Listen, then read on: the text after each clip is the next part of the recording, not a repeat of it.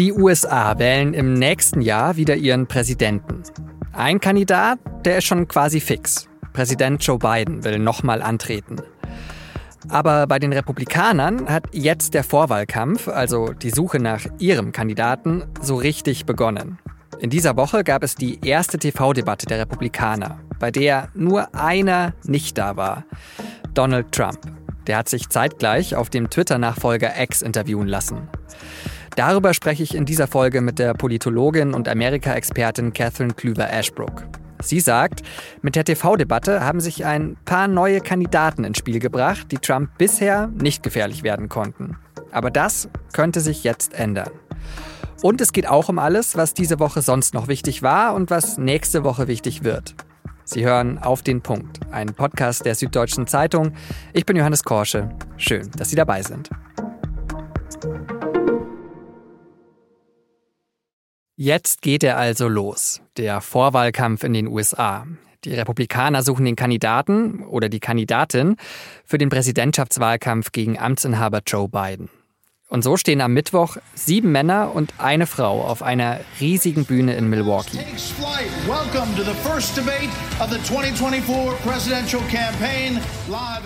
Es ist die erste Debatte der Republikaner, übertragen von Fox News die Rednerpulte, die übergroße LED-Leinwand hinter den Kandidaten und der Kandidatin. Alles ist in den Farben der amerikanischen Flagge gehalten. Rot, weiß, blau. Patriotisch, amerikanisch. Und einer, der ist eindeutig sehr präsent, obwohl er nicht mal auf der Bühne steht. Ex-Präsident Donald Trump. Einmal fragt zum Beispiel ein Moderator, If former President Trump is convicted in a court of law, would you still support him as your party's choice? Please raise your hand if you would. Werden Sie den Ex-Präsidenten Trump unterstützen, sollte er trotz Verurteilung der republikanische Kandidat werden, dann heben Sie Ihre Hand. Und dieses Szenario ist gar nicht so unwahrscheinlich, denn Trump ist gerade der aussichtsreichste Kandidat bei den Republikanern. Und das, obwohl gegen ihn ja gerade mehrere Anklagen laufen, unter anderem im US-Bundesstaat Georgia. Die Staatsanwaltschaft wirft ihm davor, Teil einer kriminellen Vereinigung gewesen zu sein, mit dem Ziel, den Wahlsieg von Joe Biden zu kippen. Und deswegen hat Trump sich am Donnerstag den Polizeibehörden in Atlanta gestellt. Und seitdem gibt es einen Mugshot, ein Polizeifoto von Donald Trump im Internet. Der Ex-Präsident fotografiert wie ein Krimineller. Das gab es vorher noch nie. Zurück zur Debattenbühne. Denn da ergibt sich auf die Frage des Moderators ein erstaunliches Bild zumindest für einen Außenstehenden. Einer nach dem anderen hebt tatsächlich die Hand.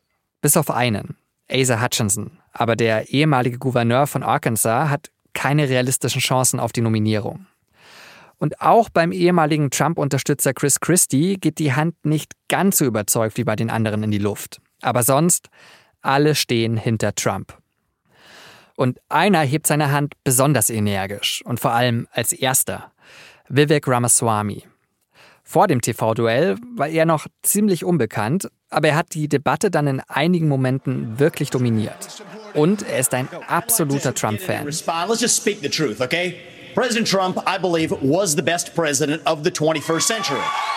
Donald Trump sei der beste Präsident des 21. Jahrhunderts gewesen.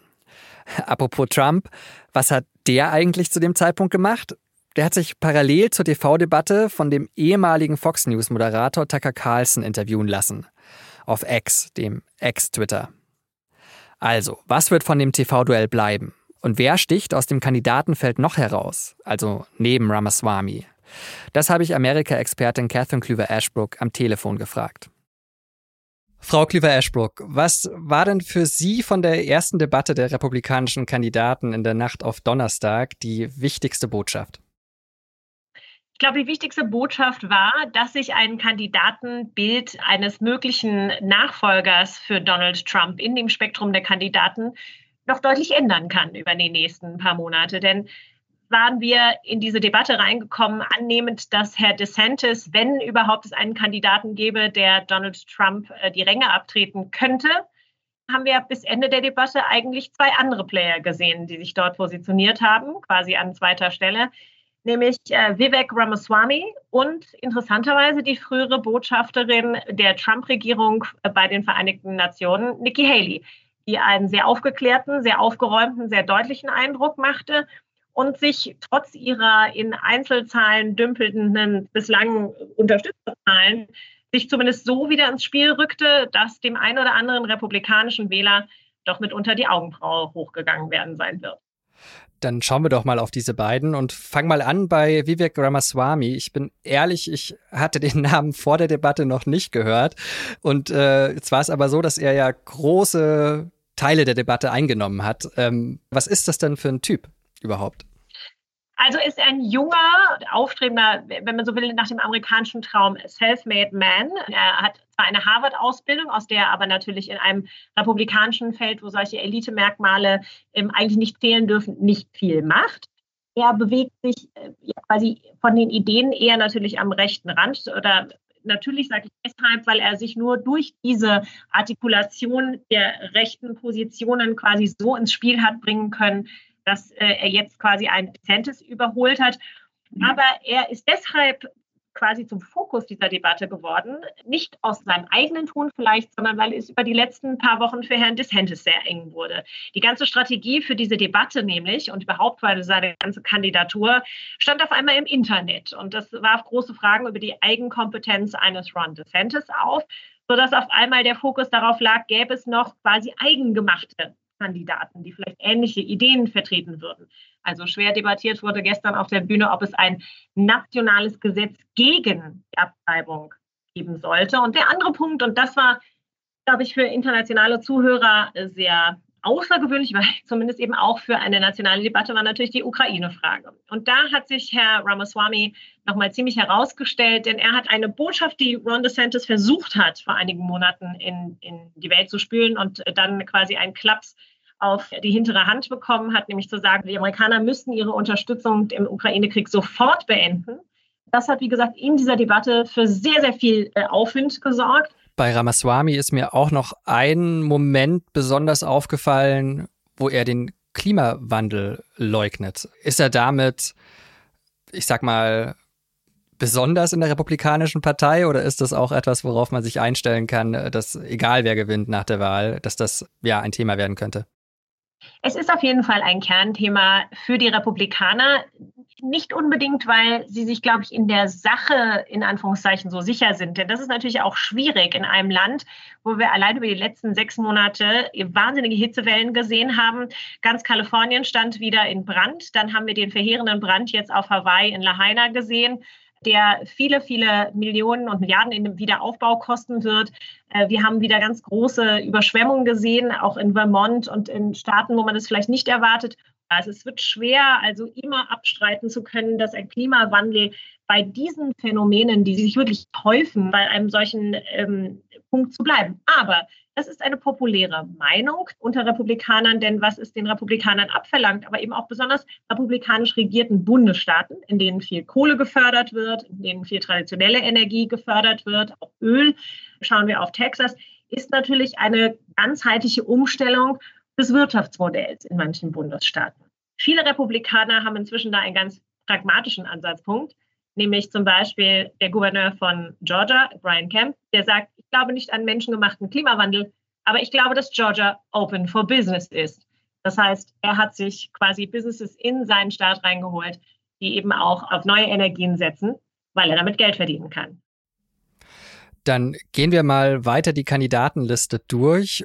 Und Sie hatten vorhin ja auch schon angesprochen, Nikki Haley, auch eine Überraschung aus der Debatte. Ähm, ehemalige US-Botschafterin bei der UN, war gestern auch die einzige Frau auf der Bühne. Ähm, was wäre denn sie für eine Kandidatin beziehungsweise für eine Präsidentin? Welchen Fokus würde sie legen? Nikki Haley hat einen sehr aufgeräumten Eindruck gemacht und vor allen Dingen auch einen sehr realistischen in einem Feld, natürlich angeführt von dem Chaoten in Chief, wenn man so sagen würde. Herr Trump lebt vom Chaos, er lebt von der ständigen Streuung von starken Meinungen, die aber sich nicht faktisch begründen lassen. Nikki Haley war da, um Fakten in diese Debatte mit reinzutragen.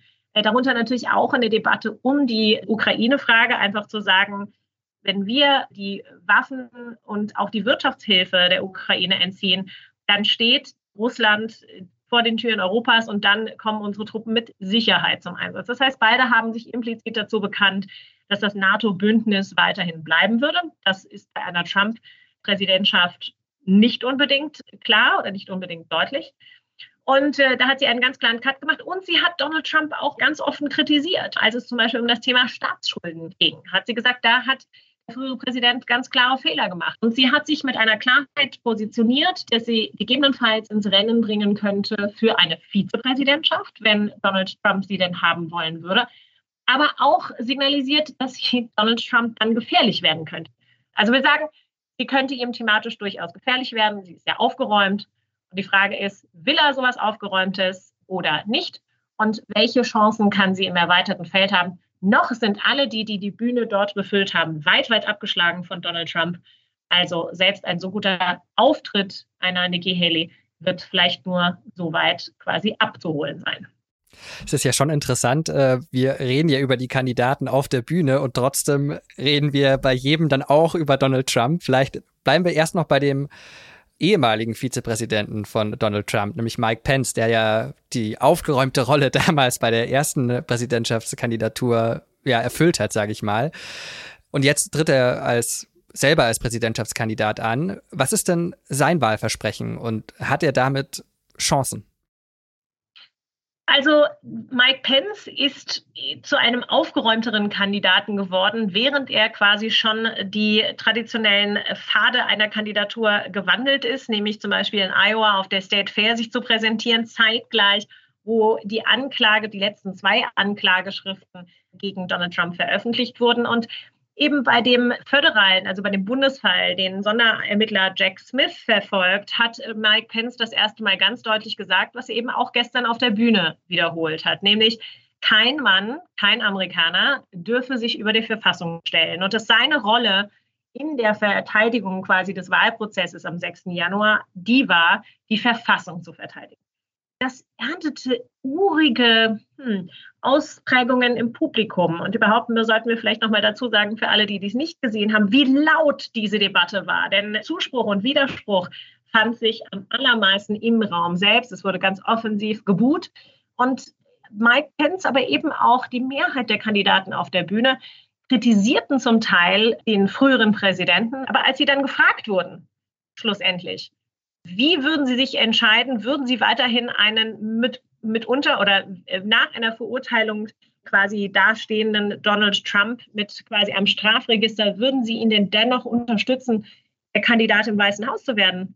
Da waren eigentlich nur Asa Hutchinson und Chris Christie mit einer komischen Handmeldung raus. Aber die Hand von Mike Pence, die ging irgendwann auch wieder hoch.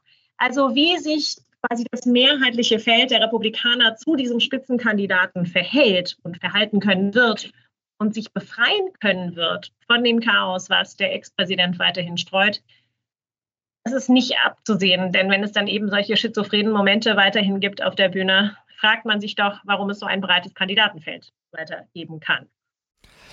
Auf der Bühne wurde ja letztendlich ein Kandidat gesucht, der die Republikanische Partei einen kann und zwar einen kann gegen Trump. Am Anfang, kann ich mich noch erinnern, hieß es, Ron DeSantis könnte das sein. Äh, hat er das verspielt oder kann er das immer noch sein? Also im Moment scheint es sehr eng zu werden für den Gouverneur von Florida, auch wenn er diese äh, quasi praktische Regierungserfahrung nachweisen kann. Das konnten nicht gar so viele auf der Bühne, jedenfalls nicht in der Durchsetzung einer rechts, rechtsgerichteten, ja fast radikal rechten Politik. Das kann allein Ron DeSantis sich quasi äh, ins Farbenkonto schreiben, wenn er da Unterstützer sucht. Aber selbst mit dieser Agenda konnte er nicht punkten und interessanterweise hat er das auch fast ausgespart. Ron DeSantis hat von sich immer gesagt, er wäre der Anti-Woke-Kandidat. Da hat er hier und da versucht, ihn mit den Sozialthemen, auch mit der Abtreibung zu punkten. Aber schien doch alles irgendwie schon gehört und schon gewusst und nicht aggressiv genug gegen die anderen Kandidaten, die ganz klar gekommen waren, um sich einen Schlagabtausch wenn er denn gekommen wäre, mit Ron DeSantis zu geben. Und deswegen sind auch die Pressestimmen am Folgetag eigentlich nun schon ein Abgesang an die Kandidatur von Ron DeSantis. Dann schauen wir vielleicht noch zusammen, um auf Trump langsam zu kommen, auf diese Szene, die Sie auch schon angesprochen hatten, auf der Bühne, als gefragt worden ist, würden Sie denn, sollte Donald Trump äh, republikanischer Kandidat werden, würden Sie ihn denn trotz einer möglichen Verurteilung unterstützen. Mal ganz grundsätzlich gefragt, also kann denn überhaupt ein verurteilter Mann, ein verurteilter Mensch in den USA Präsident werden? Also geht das überhaupt? Ja, das ist das Schwierige mit der amerikanischen Verfassung. Eine Verfassung, die hauptsächlich in Normen verankert ist. Wir haben deshalb auch gesehen, dass wir quasi schon in der Präsident, schon anfangs der Präsidentschaft von Donald Trump in verschiedene mögliche Verfassungskrisen schlitterten und ein Verfassungsgericht natürlich dann auch turnusgemäß neu besetzt wurde mit einer republikanischen Mehrheit, die darauf auch Fragen aufwirft. Also die kurze Antwort auf die Frage ist, wir wissen es nicht. Denn die amerikanische Verfassung schreibt das so nicht vor. Das heißt, es würde in jedem Fall eine, ja mitunter eine, ähm, eine Entscheidung des obersten Verfassungsgerichts äh, benötigen. Aber so ganz klar ist die Verfassung eben in ihrer äh, Beschreibung nicht, denn das war den Verfassungsvätern nicht ganz klar, also dass man überhaupt über solche Dinge reden können würde. Denn das schien natürlich moralisch gänzlich ungeeignet für ein Präsidentialamt. Aber grundsätzlich sollte doch alles mit einem, äh, ja, mit einem Korsett der Normen ähm, gefasst sein. Und dass diese Normen ausgehebelt werden können, das hat Donald Trump natürlich während seiner Präsidentschaft und jetzt auch im Wahlkampf immer wieder bewiesen. Das heißt, dass eine Verfassungskrise für die USA zumindest große, große Fragestellungen um die Haltbarkeit der Verfassung quasi im Raum stünden, durch diese über 90 Anklagepunkte, die über diese vier Verfahren Donald Trump angelastet werden, das ist fast überdeutlich. Jetzt haben Sie gerade schon gesagt, mit Normen gebrochen, Normen ausgehebelt. Auch im Wahlkampf jetzt. Äh, eine Norm ist ja als äh, republikanischer Kandidat äh, geht man zu der großen TV-Debatte. Das hat äh, Trump ja abgesagt und sich dann zeitgleich von äh, Ex-Fox News-Moderator Tucker Carlson auf X, also vormals Twitter, äh, interviewen lassen. Was ist da seine Taktik? Er braucht gar keine großartige Taktik. Das eine ist natürlich eine Hochnäsigkeit, so das brauche ich nicht. Umgekehrt war es aber vermutlich dann eben doch eine ja, eine, ja, soll man es als Angst beschreiben, aber zumindest die Tatsache, dass ihm dann doch unangenehme Fragen gestellt hätten werden können, auch von den Mitdebattierenden. Ich glaube, die hätten sich mitunter gewünscht, einen Donald Trump auf der Bühne zu haben. Das heißt, dieses Gespräch mit Tucker Carlson äh, entwickelte sich auch in keiner Weise zu einer Aussage um Fachthemen. Themen hat man viel mehr auf der Bühne äh, in Milwaukee gehört, sondern es war Trump, wie wir ihn gewohnt sind. Ein Mensch, der sich beschweren möchte, der ganz ein, wiederum ein ganz negatives Bild äh, von den USA ähm, darstellt, der betont hat, was für Liebe und vereinte Menschen am 6. Januar das Kapitol erstürmt hätten. Es wäre sehr viel Liebe im Raum gewesen. Und alle, die wir uns an die Fernsehbilder erinnern, und hört solche Worte natürlich nur schmerzlich, weil sie natürlich faktisch keine Basierung haben. Also es war ein Beschweren der ja, alten weißen Männer gegenseitig mit wenig Inhalten. Für die Trump-Anhänger, die haben es aber in der Tat mit einer großen Anzahl gehört und geschaut. Ja, aber da schließt sich ein Meinungskreis. Da hätte man jetzt auch nichts, nichts wirklich Inhaltliches oder Meinungsveränderndes erwarten können. Denken Sie, dass Donald Trump der Präsidentschaftskandidat der Republikaner wird, also dass er diesen Vorsprung in den Umfragen, den er gerade äh, genießt, auch ja, ins Ziel bringen kann? Ja, es ist eine Frage der Zeit. In parallelen Analysen dieser zweier Events gestern wurde noch eben ein drittes Thema behandelt, die Tatsache, dass alle in der Anklageschrift in Georgia benannten Angeklagten nun reihum im Fulton County Jail antanzen müssen, um dort ihre Fingerabdrücke abzugeben und abfotografiert zu werden und wie der Prozess in Georgia denn nun weitergehen würde. Und äh, es klingt alles sehr recht technisch jetzt, aber vieles wird wirklich von diesen Timelines abhängen.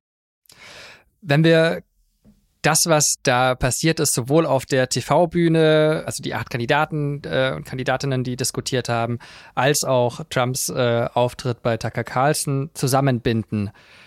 In welchem Zustand ist denn die Republikanische Partei gerade? Die Republikanische Partei ist demografisch gesehen eine Partei, die sich auf dem absterbenden Ast befindet. Sie hat nicht das gemacht, was damals George W. Bush der Partei empfohlen hat, nämlich ein demografisches Neudenken, ein wirkliches um werben um konservative Migranten, gerade wenn wir an die kubanischen Exilrepublikaner denken in, Florida und also ein, ein quasi ein Erweitern der Partei. Sie darb ziemlich, was die Jugend angeht. Und wie wir bei den Zwischenwahlen im letzten Jahr gesehen haben, wird die Jugend eine ziemliche Rolle spielen bei dieser Wahl, zumindest wenn sie wahlmotiviert ist. Und das ist natürlich in einer sich so demografisch verändernden Republik, in einem so sich verändernden Land wie die USA, äh, ein gefährliches Spiel und eben einfach auch nur ein Spiel auf Zeit. Zum Abschluss, letzte Frage. Es deutet ja viel darauf hin, dass Donald Trump äh, Präsidentschaftskandidat wieder wird. Haben wir gerade besprochen. Aber ist er auch der Kandidat mit den besten Chancen gegen Joe Biden oder hätte da jemand anderes äh, im Feld vielleicht größere Chancen gegen den amtierenden Präsidenten? Also wir gehen vielleicht erstmal kurz auf die Gefahr ein und sagen dann, was Joe Biden äh, gestern zur Debatte gesagt hat. Die Gefahr, die wirklich entsteht für beide Seiten, ist die einer möglichen dritten Partei. Und in zehn Bundesstaaten hat sich eine neue Koalition von interessanterweise auch alten weißen Männern, Joe Lieberman, Joe Manchin, also Menschen, die irgendwie immer am Rand ihrer Partei unterwegs sind, zusammengeschlossen und wollen schauen, ob sie eine dritte Partei stellen können. Joe Biden aber ähm, sah sich gestern nach dieser Debatte relativ zielsicher und wiederholte seinen Schlagspruch aus der letzten Wahl. Vergleichen Sie mich nicht mit der Gottheit oder dem Göttlichen, sondern vergleichen Sie mich mit der Alternative. Also auch ein Mann über 80 schaut sich eine, ja, eine so laute Debatte an, wie wir sie gestern in Milwaukee erlebt haben und ein, ein Gespräch zweier wütender, mittelalterlicher und alter Männer und sieht sich trotzdem siegesicher. Frau Eschbruck, vielen Dank für Ihre Einschätzungen und schöne Grüße.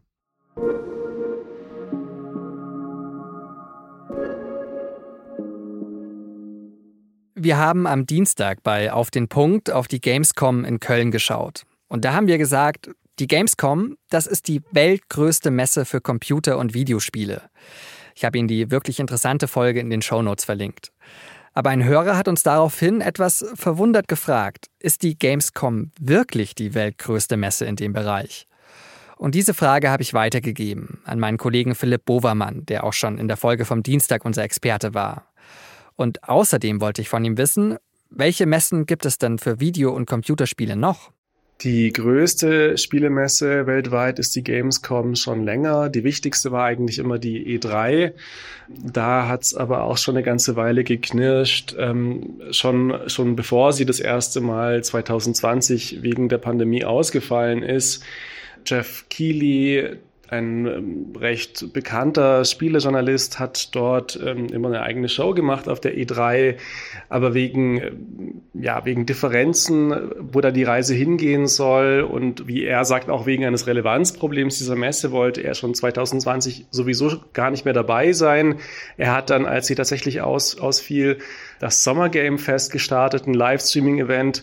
Und das gibt's jetzt auch weiterhin quasi ein Konkurrenzprodukt ähm, von einer der prominenten Figuren der E3 zur E3. Plus Jeff Keighley hat jetzt die Opening Night äh, der Gamescom eröffnet. Also man kann sagen, die Gamescom hat die E3 ähm, zumindest teilweise auch so ein bisschen geschluckt oder beziehungsweise dafür steht diese Figur dieses Moderators. Und wenn Sie auch eine Nachfrage zu einem aktuellen Thema an uns haben, dann schreiben Sie uns sehr gerne an podcast.sz.de oder auf Spotify. Und jetzt der Blick zurück auf alles, was diese Woche sonst noch wichtig war. Am Mittwoch hat sich das Bundeskabinett auf mehrere Gesetze geeinigt. Ein Vorhaben ist die Reform der Einbürgerung. Die soll mit den Plänen von Innenministerin Nancy Faeser in Zukunft leichter werden. Damit will sie Fachkräfte aus dem Ausland anlocken. Wir werden die besten Köpfe in der Welt aber nur gewinnen, wenn sie in absehbarer Zeit voll und ganz Teil unserer Gesellschaft werden können, mit allen demokratischen Rechten. Die Einbürgerung soll demnach künftig schon nach fünf statt wie bisher nach acht Jahren möglich sein. Und für alle, die gut integriert sind, also unter anderem sehr gut Deutsch sprechen und arbeiten, sogar schon nach drei Jahren. Auch doppelte Staatsbürgerschaften sollen möglich werden. Ein weiteres Gesetz haben Familienministerin Paus und Justizminister Buschmann ebenfalls am Mittwoch vorgestellt. das Selbstbestimmungsgesetz. Es richtet sich vor allem an transgeschlechtliche, intergeschlechtliche und nicht-binäre Menschen. Es gibt einen Verfassungsauftrag, nämlich Menschen haben das Recht zur freien Entfaltung der Persönlichkeit. Dazu gehört auch die sexuelle Identität. Deshalb sollen sie künftig ihr Geschlecht und ihre Namen selbst beim Standesamt ändern können. Bisher war das für Betroffene sehr kompliziert und viele fanden das diskriminierend. Die BRICS-Gruppe hat sich diese Woche in Südafrika getroffen. Bisher gehörten zum Bündnis die fünf Schwellenländer Brasilien, Russland, Indien, China und Südafrika. Und jetzt sollen bald noch mehr dazu stoßen, wie der südafrikanische Präsident und Gastgeber des Gipfels, Cyril Ramaphosa, verkündet hat. We have consensus on the first phase of this expansion process and other phases will follow. Konkret sollen Saudi-Arabien, Iran, die Vereinigten Arabischen Emirate, Argentinien, Ägypten und Äthiopien in die Staatengemeinschaft aufgenommen werden. Und zwar recht schnell, schon zum 1. Januar 2024. Der Anführer der russischen Söldnertruppe Wagner, Jewgeni Prigoschin, ist wohl bei einem Flugzeugabsturz ums Leben gekommen. Der Privatjet war auf dem Weg nach St. Petersburg. Die Wagner-Gruppe kämpft im Auftrag des Kremls und ihr wird sowohl in der Ukraine als auch in Teilen Afrikas vorgeworfen, für Kriegsverbrechen verantwortlich zu sein. Vor gut zwei Monaten gab es dann aber den Bruch mit dem russischen Präsidenten Putin. Prigoschin ließ seine Soldaten in Richtung Kreml marschieren. Ein Putschversuch. Deswegen wird spekuliert, ob nicht Putin hinter dem Flugzeugabsturz stecken könnte. Auch US-Präsident Joe Biden hält das wohl für möglich. Es passiere nicht viel in Russland, bei dem Putin nicht dahinter stecke. Noch ist der Tod von Prigoschin nicht offiziell bestätigt. Die acht geborgenen Leichen müssen erst noch obduziert werden.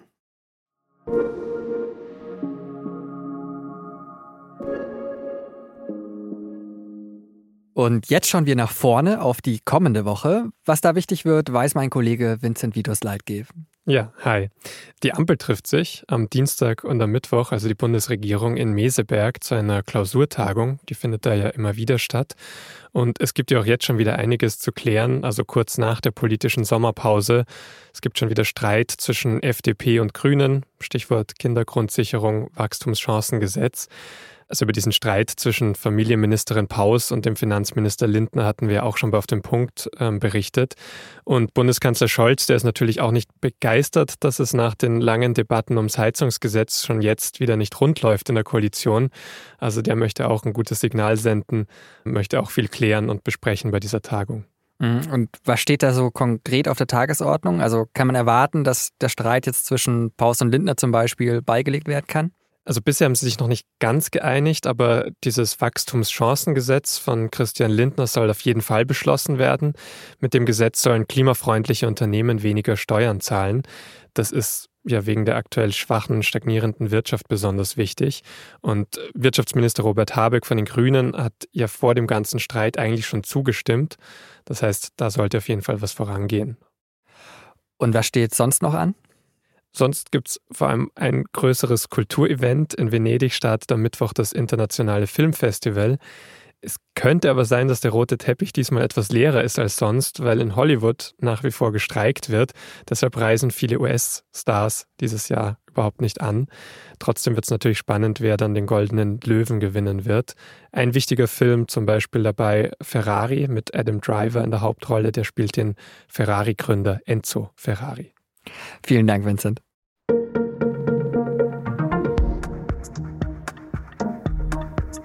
Immer wieder hört man, dass Deutschlands Wirtschaft ökologischer werden muss, wegen der Klimakrise. Grüne Transformation heißt das dann. Aber was bedeutet das konkret? Um das zu verstehen, kann man zum Beispiel zu einem Stahlwerk von ThyssenKrupp bei Duisburg fahren. Im Moment ist das einer der schlimmsten Klimasünder in Deutschland. Aber genau dort soll und muss eben diese grüne Transformation gelingen. Mein Kollege Björn Finke war dort und hat seine Eindrücke für die Samstagsausgabe der SZ aufgeschrieben. Den Link zum Text in unserer Nachrichten-App finden Sie in den Show Notes. Produziert hat diese Sendung Benjamin Markthaler. Vielen Dank dafür und Ihnen vielen Dank fürs Zuhören und noch ein schönes Wochenende.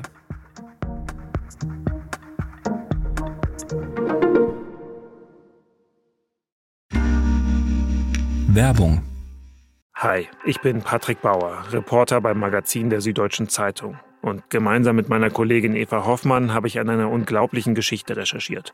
Tom und Jana denken, sie ziehen mit ihrem kleinen Kind zu einer liebevollen Gemeinschaft. Aber sie landen in einer Gruppe, in der Menschen manipuliert und psychisch und physisch fertig gemacht werden. Wie schafft es die Familie da wieder raus? Im Schattenkloster. Chronik einer Gehirnwäsche ist ein SZ Plus Podcast in Zusammenarbeit mit Audible. Jetzt auf sz.de slash Schattenkloster. thank you